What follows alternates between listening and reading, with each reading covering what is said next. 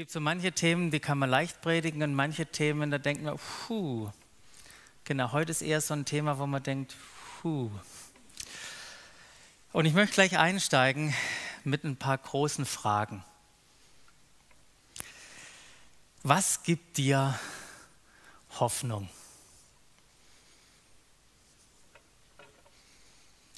Was ist es? Was gibt dir Hoffnung?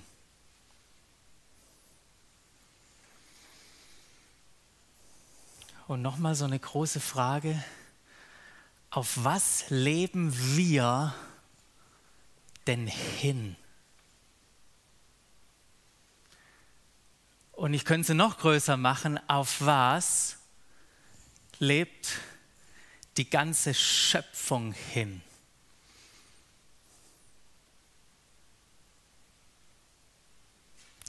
Ich weiß nicht, welcher Gedanke dir spontan kommt, welches Bild du im Kopf hast, aber ich möchte mit euch heute etwas in die Zukunft blicken. Und wenn ich das mache, dann ist mir bewusst, dass es ja ganz unterschiedliche, verschiedene Zukunftshoffnungen in dieser Welt gibt. Ja, für einen Hindu bedeutet das Karma, in einem anderen Körper wiederzukommen oder zurückzukommen um in dem nächsten Stadium seiner Bestimmung sich hinzuentwickeln oder diesem nachzujagen. Dann gibt es einen orthodoxen Juden, der glaubt, dass alle Gerechten bei der Auferstehung zu einem neuen körperlichen Leben kommen. Das denkt er. Dann gibt es den Moslem, der versucht, in den Himmel zu kommen. Und sollte beispielsweise ein palästinensisch, palästinensisches Kind durch einen israelischen Soldaten getötet werden, dann darf man direkt rein. Dann gibt es den Buddhisten, der hofft, seine eigene Identität in diesem großen, formlosen Jenseits irgendwie zu verlieren, wie ein Tropfen, der in den Ozean fällt. Und dann gibt es in Afrika Ganz, ganz viele Menschen habe ich kennengelernt, die an Jesus glauben, aber nicht nur an Jesus, auch an ihre Ahnen, die irgendwie noch als Geister rumschwirren und mit denen man reden kann. Und dann gibt es noch ein paar wenige Menschen, die glauben am Tod, an unserem Tod hier, ist alles vorbei. Und wie ist es bei uns Christen? Was ist die Zukunft, die wir in unserem Kopf und in unserem Herzen haben. Was denken wir, wenn es um die Zukunft geht? Und mir sind da ein paar Sachen aufgefallen. Als erstes merke ich, es ist eine riesige Ahnungslosigkeit da. Das Zweite, was ich spüre, ist, wie groß die Verwirrung bei diesem Thema ist. Und das Dritte, ich entdecke eine Bandbreite an Vorstellungen, von der Zukunft, die in der Kirche existieren. Seit 2000 Jahren, und nicht ganz am Anfang waren sie klarer, aber da ist eine, ist eine große Bandbreite. Guck, hör dir nur mal ein paar Predigten an oder äh, schau dir die Liedtexte an, die wir singen oder die gesungen werden. Und ich muss nur auf meine eigene Reise schauen äh, bei diesem Thema. Ja? Gestartet bin ich auch mit Ahnungslosigkeit. Ich habe diese allgemeine Vorstellung, mit, die hatte ich dann gleich. Ich komme irgendwie nach dem Tod, kommt meine Seele in den Himmel und, und so nach dem Motto, Hauptsache, auch wenn es auf dem letzten Drücker ist, Hauptsache, ich komme noch nackt rein. So waren so manche Vorstellungen. Was ich da machen soll, außer Anbetung, war mir auch noch nicht klar. So, das war mein Start. So, dann habe ich gemerkt, dass ich mich eigentlich mit diesem Thema gar nicht richtig beschäftigen will weil ich dachte, das machen irgendwie nur so Offenbarungsfreaks. Und da, mit denen wollte ich jetzt eigentlich nicht so diskutieren. Und dann, oder das war, war mir ein Anliegen, ich habe einfach gesagt, hey, ich baue das Reich Gottes, weil das hat Jesus angekündigt, das hat er uns beauftragt, das zu tun, ich mache das. Doch während ich vorwärts gegangen bin, habe ich gemerkt, dass Leute auf mich zukamen und gesagt haben, hä, was wollt ihr denn hier gestalten und positiv verändern und hier das Reich Gottes sichtbar machen, zerbricht am Ende nicht alles? Und das war so plötzlich der Moment, wo ich nicht mehr drum rumgekommen bin, mich tatsächlich diesem Thema zu stellen. Und ich kann euch sagen, ich wurde dabei von Hoffnung überrascht. Ich wurde wirklich von Hoffnung überrascht und das ist auch meine Erwartung und mein Gebet für jeden einzelnen von euch auch zu Hause, dass du überrascht wirst von Hoffnung bei diesem Thema, wenn wir in die Zukunft blicken. Die Zukunftshoffnung, die wir als Christen haben dürfen, die setzt eine unglaubliche Leidenschaft, die setzt eine unglaubliche Freude, die setzt eine Gewissheit, die setzt eine Kraft in unserem Leben frei. Und gleichzeitig hilft sie uns, die richtigen Prioritäten zu setzen. Sie gibt unserem Handeln hier Bestimmung und Sinn und wir dürfen wirklich dieses Leben in Fülle hier erleben, von dem Jesus spricht. Und im Beschäftigen jetzt mit dieser Zukunftshoffnung, die wir als Christen haben dürfen, habe ich entdeckt, wie die, wie die ersten Christen eine prä präzise, spezifische äh, Vorstellungen, Glauben hatten im Hinblick auf Jesus und die Auferstehung und auch auf die Zukunft, die für alle, alle gilt, die zu Gottes Volk gehören. Das sind, wie müsst ihr euch vorstellen, klare Hinweisschilder, die die ersten Christen hatten, die in diesen hellen Nebel hineinzeigen. Da geht es hin, auch wenn wir noch nicht genau sehen können, was da kommt. Das war ihre Vorstellung. Wenn ich heute angucke, dann merke ich irgendwie, wir stehen irgendwie in einem dunklen Nebel und denken, wenn wir da drin sind, wir können alles ganz, ganz klar sehen was da ist. Aber es ist genau andersrum. Es gibt klare Schilder, die in diesen wunderbaren, gigantisch hellen Nebel unserer Zukunft hindeuten. Und dieses, diese Zukunftshoffnung, die hatte erstaunliche Auswirkungen auf ihr Leben dieser ersten Christen. Es gibt so einen, einen bekannten Brief an Diognet, der ist möglicherweise tatsächlich 125 Jahre nach Christus geschrieben worden.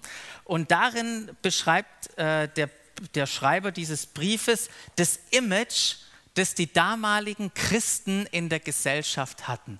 Und ich möchte euch mal ein paar äh, Stellen daraus vorlesen aus diesem langen Brief. Da heißt es, die Christen unterscheiden sich von anderen Menschen weder dadurch, dass sie in einem bestimmten Land leben, noch durch ihre Sprache oder Sitten. Was sie von ihrer Umwelt aber radikal abhebt, ist ihre Lebensausrichtung. Sie wohnen in ihrer jeweiligen Heimat, aber wie Ausländer. Sie nehmen an allem teil wie Bürger ihrer Stadt und bleiben doch Fremde. Jedes fremde Land ist ihnen Heimat und jede Heimat ist ihnen fremd. Sie heiraten wie alle anderen. Sie zeugen und gebären Kinder, aber nehmen ihre Verantwortung für sie auch wirklich wahr. Sie teilen alle Dinge des täglichen Lebens, aber nicht das Bett außer mit ihrem Ehepartner. Sie leben in der Welt, passen sich aber der Welt nicht an. Sie leben auf der Erde, sind aber Bürger des Himmels. Sie gehorchen den geltenden Gesetzen und tun oft sogar mehr, als von ihnen verlangt ist. Sie tun allen Gutes und werden doch verfolgt. Man kann ihnen nichts vorwerfen und sie werden dennoch verurteilt. Sie werden getötet und kommen zu neuem Leben.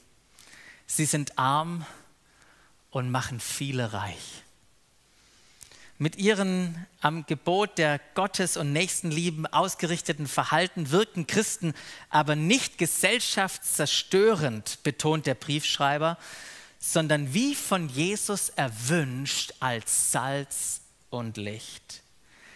Was die Seele für den Leib ist, das sind die Christen für die Welt, schreibt er. wie die Seele den ganzen Körper belebt, so leben Christen in allen Städten der Welt. Und dann gibt es noch ein paar andere Quellen. Außerdem findet sich da, dass diese Christen scheinbar keine Todesfurcht hatten. Das war unglaublich für die Menschen damals. Sie waren scheinbar immun davon. Wow, was für, eine, was für ein Image. Was für eine geniale Beschreibung.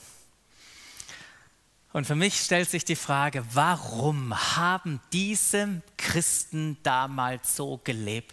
Was war die Hoffnung in der Zukunft, die sie hatten? Und wir haben angeguckt, dass der Schlüssel, um die Zukunft zu verstehen und dadurch eine Hoffnung zu bekommen, dass die in der Auferstehung von Jesus liegt.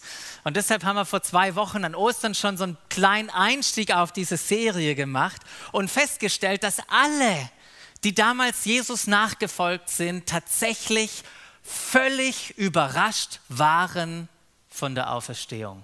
Und diese Auferstehung, dieser überraschende Moment, diese Auferstehung von Jesus zu neuem Leben war der Beginn ihrer Gott geschenkten Zukunftshoffnung. Etwas wird uns geschenkt, Leute. Wir müssen uns hier nicht selber ausdenken, nicht positiv denken. Wir kriegen eine Hoffnung geschenkt und das möchte ich mit euch entfalten. Und weil das Grab leer war, das Grab war leer. Und dann haben Jesus haben Dutzende, am Ende 500 Menschen haben Jesus gesehen. Und sie haben gesehen, wie er in den Himmel emporgefahren ist. Und deshalb hatten sie tiefe Überzeugungen über die Zukunft. Sie wussten, wenn Jesus auferstehen wird, dann werden wir am Ende der Geschichte auch auferstehen. Und zwar mit einem nach dem körperlichen Tod werden wir irgendwann am Ende einen körperlichen Leib zurückbekommen. Und ja, zunächst kommt der Tod und auch was unmittelbar danach kommt, aber am Ende der Zeit kriegen wir eine neue körperliche Existenz in einer neu erschaffenen Welt. Die Auferstehung von Jesus inmitten der Geschichte der Menschheit hat etwas begonnen. Da hat eine neue Schöpfung, eine, eine, eine neue das Reich Gottes hat da begonnen. Ja, und der König kommt wieder. Das haben die zumindest gesagt, als er hochgegangen ist. Der kommt wieder auf der gleichen Art und Weise, wie er weggegangen ist. Klare Hinweisschilder in diesen hellen, wunderbaren Nebel, der ja wie ein Geheimnis ist. Und damit verbunden ist eine Hoffnung, die wir haben. Eine persönliche Hoffnung.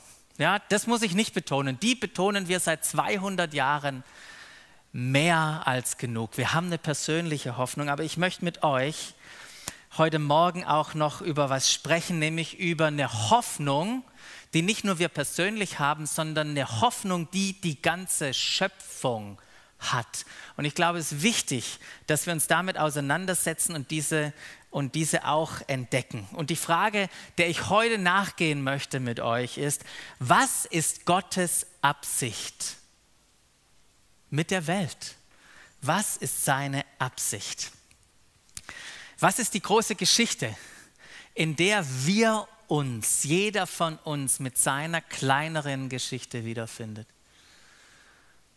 Und bevor ich zur Bibel gehe, bei diesem Thema möchte ich euch noch kurz mit hineinnehmen in zwei beliebte Vorstellungen über die Zukunft, ähm, wie die Zukunft der Welt betrachtet. Und das mache ich ganz, ganz einfach, ja, ganz kurz.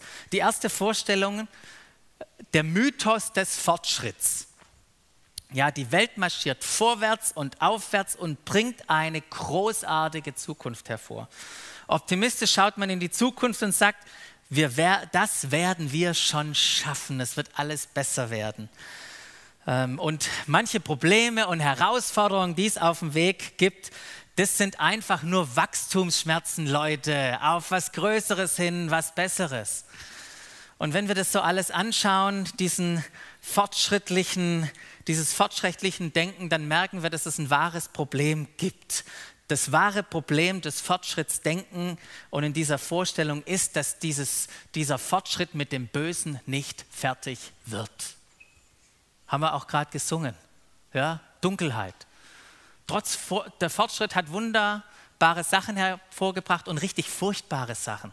Ja, Kriege, Atombomben und so weiter. Und auch jetzt in dem Fortschritt, in dem wir leben, hat die Dinge nebenzu, wie Menschenhandel, ja, wie die Lücke zwischen Arm und Reich. Die Welt wird immer wärmer und was weiß ich, was man da anführen könnte. Also der Fortschritt hilft uns nicht, der Fortschritt versagt. Wir haben es gesungen, wie das Licht in die Dunkelheit rein muss, dass die Macht des Bösen muss gebrochen werden. Deshalb kam Jesus und ging ans Kreuz, um genau das zu tun. Das ist die erste Vorstellung. Und die zweite Vorstellung ist, dass unsere Seelen auf der Durchreise sind. Ja, das Durcheinander der Welt deutet doch nur darauf hin, dass wir in Wirklichkeit für was ganz anderes geschaffen sind. Es geht darum, die wahre Wirklichkeit zu entdecken, sich Zeit zu nehmen und sich zu öffnen, um frei zu werden von Raum, Zeit und Materie. Geht mal auf spirituelle, guckt mal, was man da buchen kann, um da Erfahrungen zu sammeln. Ja, das Ziel ist, die, die Sterblichkeit ähm, loszuwerden und der Materie zu entfliehen und dem allen ruht auch so eine Vorstellung, dass die Schöpfung schlecht ist. Das ist der Gedanke dahinter. Sondern ich bin mir sicher, dass hier keiner im Raum oder zu Hause sitzt, der sagt, ja, so oder so, genau so denke ich. Gehe ich nicht davon aus. Aber ich frage mich, wo dieses Denken unser Denken auch geprägt hat. Nur auf der Durchreise. Ja, die Welt ist nur die Zwischenstation. Ich gehöre in den Himmel. Oder manche, die sagen würden, ach Mensch, ist doch egal, was macht ihr denn da rum mit dem Diesel und den Treibhausgasen? Am Ende geht doch sowieso alles kaputt. Jesus kommt doch sowieso bald und macht es, zerstört es. Wen juckt es? Und wisst ihr, das ist manchmal auch, was Leute denken, dass wir als Christen denken. Nur auf der Durchreise und scheißegal. Doch was dachten die frühen Christen? Was dachten die frühen Christen? Ich kann euch sagen, sie glaubten nicht an den Fortschritt und dass die Welt aus eigener Kraft sich verbessern würde. Sie wussten, dass Gott etwas Neues tun musste, um die Welt zurück ins Lot zu bringen. Sie glaubten aber auch nicht, dass die Welt immer schlimmer werden würde, und dass ihre Aufgabe daran bestünde, der Welt zu entfliehen. Die frühen Christen waren der Überzeugung, dass Gott für den Kosmos das tun würde, was er an Ostern für Jesus getan hatte. Schöpfung und Erlösung gehören zusammen.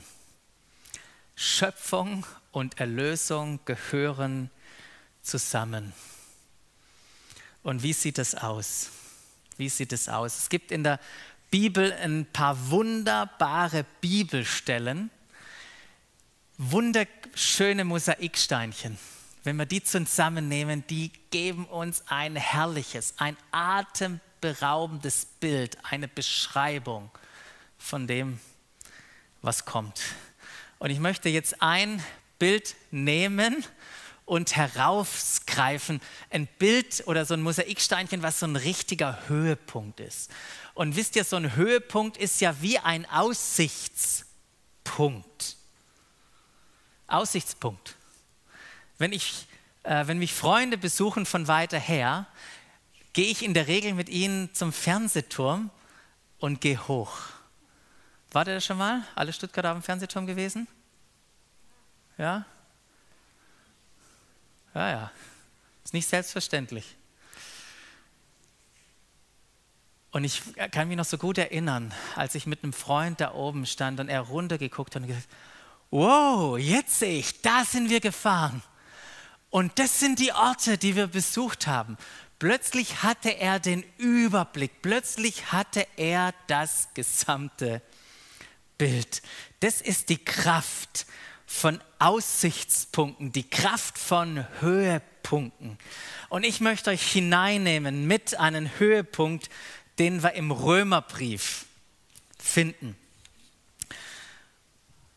So, jetzt stell dir mal vor, der Römerbrief wäre wie eine Stadt, beispielsweise Stuttgart.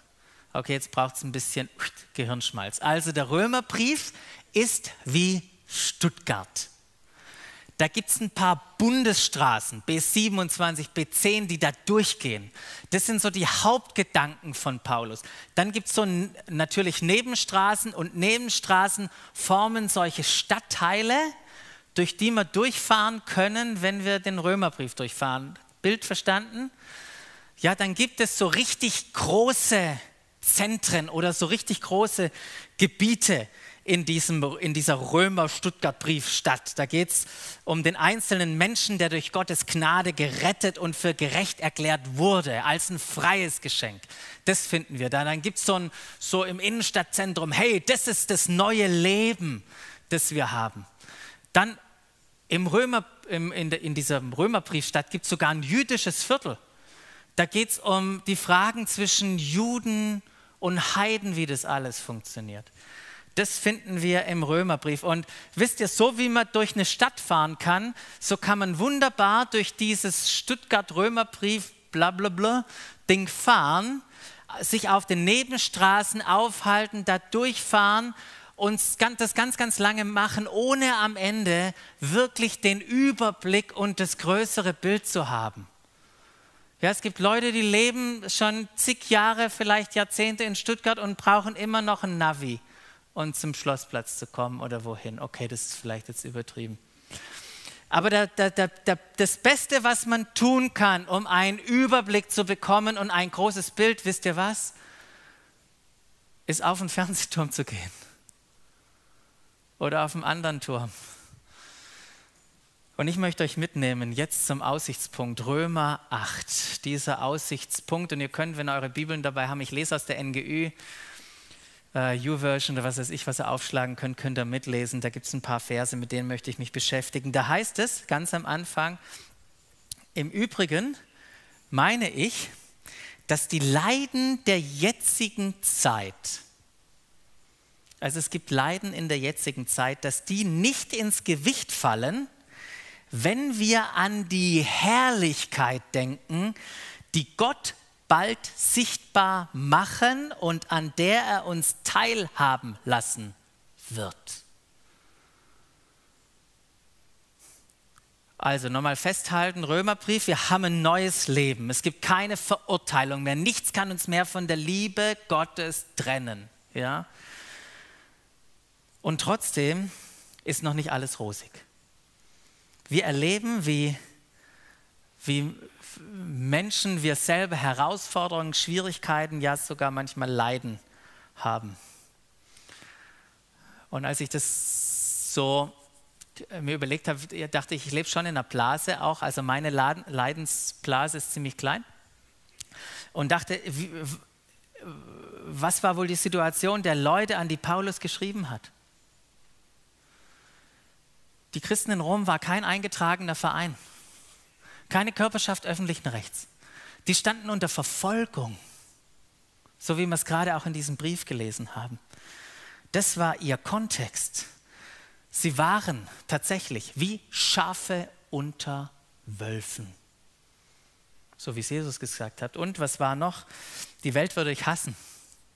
Die Welt würde euch hassen, weil ihr euch zu mir bekennt. Das haben sie erlebt. Das ist der Kontext. Aber aber es wird eine Herrlichkeit sichtbar werden.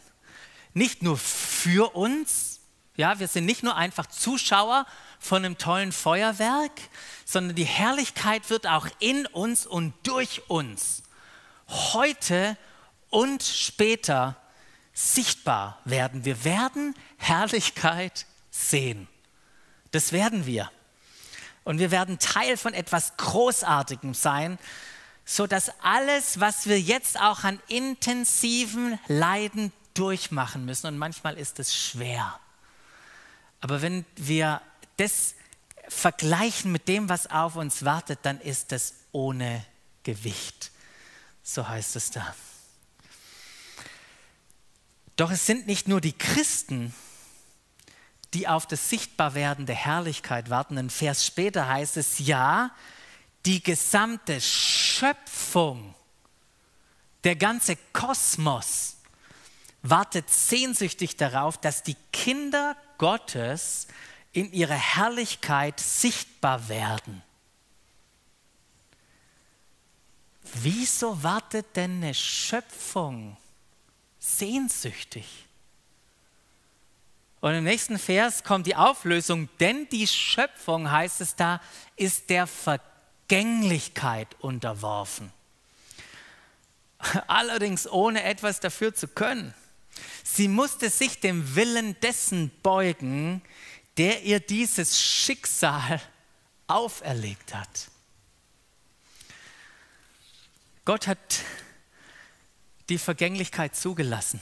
Sommer und Winter, Wachstum und Verfall, Geburt und Tod, Fressen und gefressen werden, Erdbeben und andere Naturkatastrophen.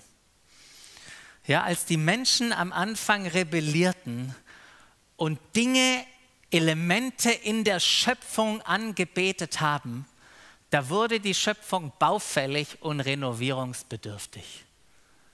Sie wurde der Vergänglichkeit unterstellt. Und jetzt heißt es warten.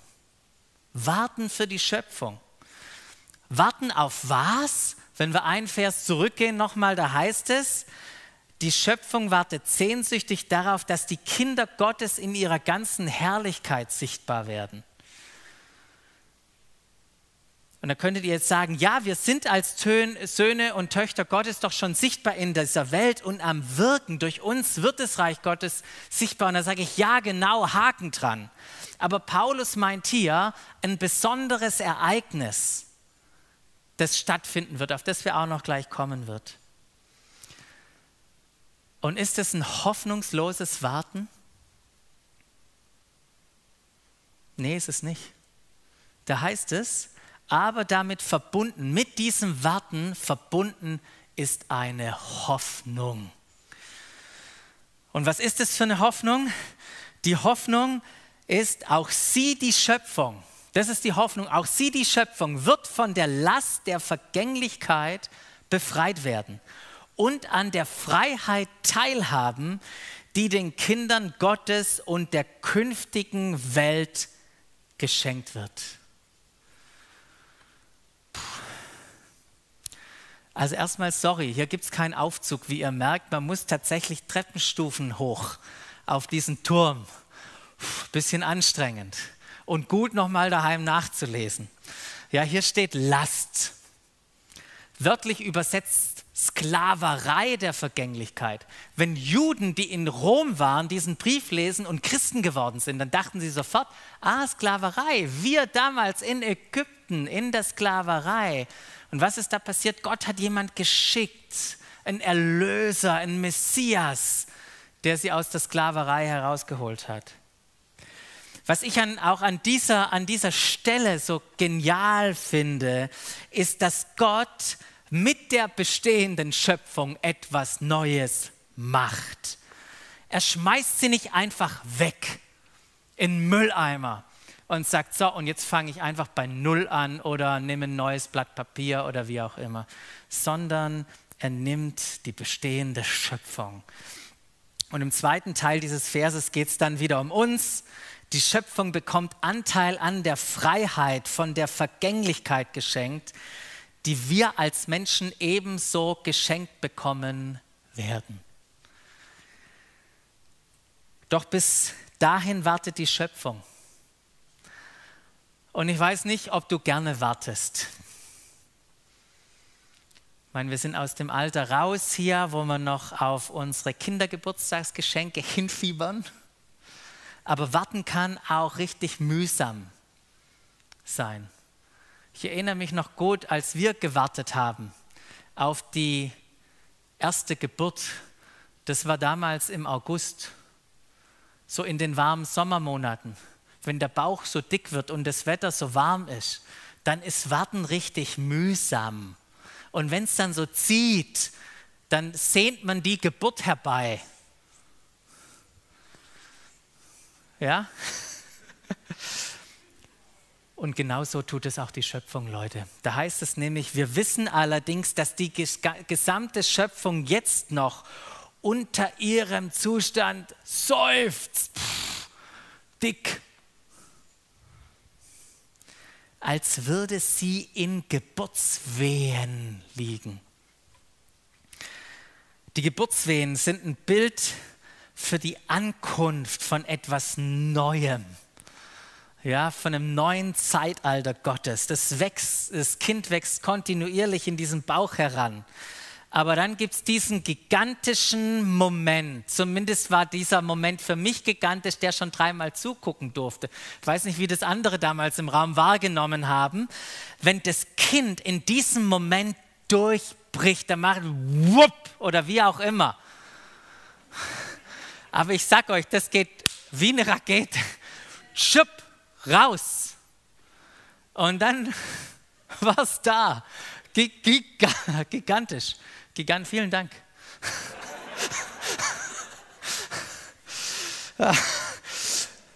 Vollständig, vollkommen da. Die, eine Geburt ist etwas Gewaltiges und ein neu schaffendes Ereignis. Und hier im Text geht es nicht um ein Kind, da geht es um die vollständige Erlösung und Erneuerung der gesamten Welt, des gesamten Kosmos. Leute, darauf wartet die Schöpfung. Das ist, worauf sie wartet. Und wir als Christen dürfen mitwarten, wir dürfen mitgespannt sein, wenn ihr das noch nicht gewusst habt, ja, mit der Schöpfung. Und da heißt es weiter, und sogar wir, denen Gott doch bereits seinen Geist gegeben hat, den ersten Teil des künftigen Erbes, sogar wir seufzen innerlich mit, weil wir das Leid wahrnehmen, die Schmerzen wahrnehmen. Und da gehen wir nicht weg und drücken uns, sondern wir gehen dorthin, wo die Schmerzen sind. Aber dann heißt es, wir seufzen innerlich noch, weil die volle Verwirklichung dessen noch aussteht, wozu wir als Gottes Söhne und Töchter bestimmt sind, heißt es da. Was steht noch aus? Was ist noch nicht voll verwirklicht? Wir warten darauf, heißt es, so sagt es Paulus, dass auch unser Körper erlöst wird. Darauf warten wir noch. Das Einzige, was noch fehlt, zur vollen Verwirklichung dessen, wozu Gott dich und mich, uns als Söhne und Töchter bestimmt hat. Das, was mit Jesus an Ostern in der Auferstehung geschah, wird mit uns allen geschehen. Neuen, körperlichen, erneuerten äh, Leib. Es wird vollkommen verwirklicht, zu was wir als Gottes Söhne und Töchter bestimmt sind. Wir tragen Gottes Ebenbildlichkeit in einem erlösten Körper und tun das, was wir jetzt schon tun und was wir immer, was immer unsere Bestimmung war. Wir gestalten diese Welt und füllen sie. Und dann schreibt Paulus, unsere Errettung schließt ja diese Hoffnung mit ein. Nun ist es aber eine Hoffnung, die sich bereits, nun ist aber eine Hoffnung, die sich bereits erfüllt hat, logischerweise keine Hoffnung mehr. Denn warum sollte man auf etwas hoffen, was man schon verwirklicht sieht? Da wir also das, worauf wir hoffen, noch nicht sehen, warten wir unbeirrbar, bis es sich erfüllt. Wir warten mit Sehnsucht. Wir warten mit Ausdauer. Wir warten mit Geduld. Wir und sind unbeirrbar, da unsere Hoffnung eine Gewissheit hat. Wir unbeirrbar warten wir mit einer Gewissheit. Das ist unsere Hoffnung. Gott hat vor 2000 Jahren an Ostern bewiesen, so wie wir es gerade gehört haben, auch Epheser 3,20, dass ihm nichts unmöglich ist. Gott wird die ganze Erde mit seiner oder mit der Erkenntnis seiner Herrlichkeit füllen, wie er den Meeresboden mit Wasser bedeckt hat. Das wird kommen. Und ich sage euch, wenn ihr diese Stufen mal hochgegangen seid, und bitte lest euch das nochmal durch, und oben steht und diese Perspektive gesehen habt, plötzlich diesen Überblick hattet, dieses große Bild, ihr werdet es niemals mehr vergessen. Und es wird die Perspektive prägen. Jede Straße, jeden Stadtteil, den ihr seht, das werdet ihr aus dem Zusammenhang, aus dieser Erfahrung dieses Aussichtspunktes sehen. Ah, hier ist es. Ihr habt diesen gigantischen Überblick. Ihr habt die große Geschichte Gottes und könnt jede einzelne Erzählung da drin verorten. Gigantischer Höhepunkt. Ist nicht der einzigste Höhepunkt. Es gibt noch mehr Höhepunkte. Lest mal Offenbarung 21, 22. Hier, hier gebraucht Johannes ein Bild von einer Hochzeit. Und da sagt er, ich sah die heilige Stadt, das neue Jerusalem, von Gott aus dem Himmel herabkommen. Schön wie eine Braut, die sich für ihren Bräutigam geschmückt hat. Und wisst ihr, das ist ein völlig anderes Bild, das ich ganz am Anfang im Kopf hatte, dass meine Seele am Ende irgendwie nur in den Himmel, Hauptsache nackt dort hineinkommt, ungeschminkt, wie auch immer, mit Bibbern irgendwie vor meinem Erlöser und vor dem Richter. Völlig anderes Bild, mit was die Bibel hier endet. Bei allen Stellen, es gibt so viele Höhepunkte, da wird überall beschrieben, wie, die, wie der Himmel auf die Erde kommt.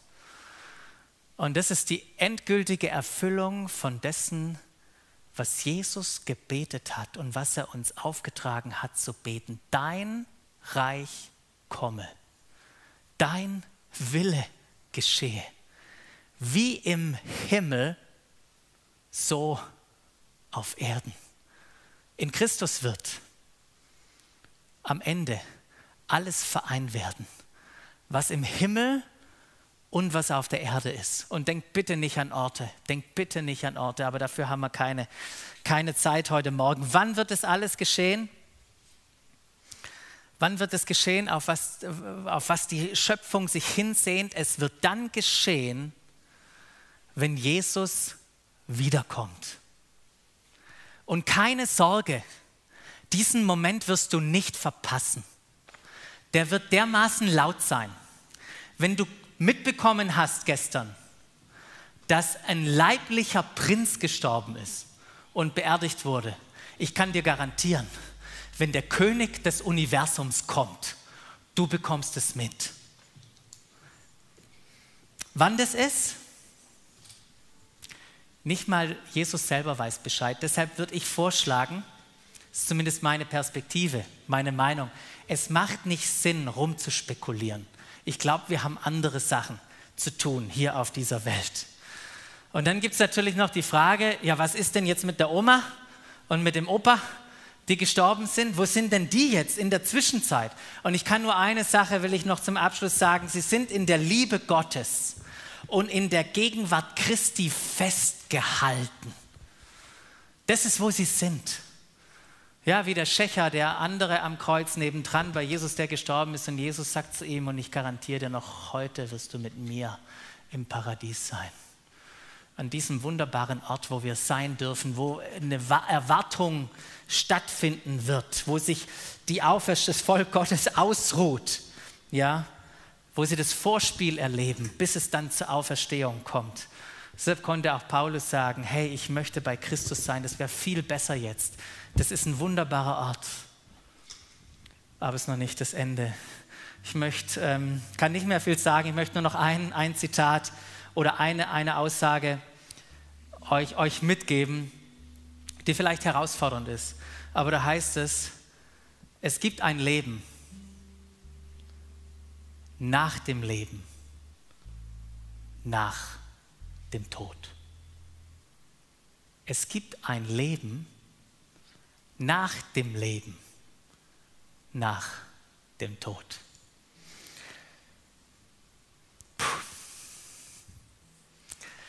Jetzt habe ich mehr Fragen aufgeworfen als Antworten gegeben, stimmt's? Und es war genau mein Ziel, weil ich möchte, dass ihr nächste Woche wiederkommt und lieber Christian auf der Couch, gibt ein paar gute Fragen, die dich, du dir, dich, äh, wo du Antworten geben kannst. Ähm, ich möchte, ähm, möchte euch noch kurz den Hinweis geben, äh, es einmal aus der Bibel. Da bereiten wir uns natürlich vor, aber wir haben ähm, uns auch mit dem Buch beschäftigt, mit dem gleichen Titel wie unsere Serie Anti-Right von Hoffnung überrascht, wenn du dich mehr mit den Dingen aussetzen möchtest, die wir ja hier nicht wirklich jetzt in die, ganz in die Tiefe behandeln würden, äh, möchten, dann, dann lest dieses Buch. Von Hoffnung überrascht. Von Hoffnung überrascht. Leute, wenn wir mal auf diesem Aussichtspunkt stehen, unser Auge kann gar nicht wahrnehmen, was da alles, was da alles wartet. Aber es ist eine gigantische Hoffnung. Und ich möchte enden mit einem wunderschönen Bild aus, äh, auf das sich die Schöpfung freuen kann, ganz am Ende aus der Offenbarung. Da heißt es, seht, die Wohnung Gottes ist jetzt bei den Menschen. Gott wird in ihrer Mitte wohnen. Sie werden sein Volk sein. Ein Volk, aus vielen Völkern. Und er selbst, ihr Gott, wird immer bei ihnen sein. Er wird alle ihre Tränen abwischen. Es wird keinen Tod mehr geben, kein Leid und keine Schmerzen. Und es werden keine Angstschreie mehr zu hören sein. Denn was früher war, ist vergangen.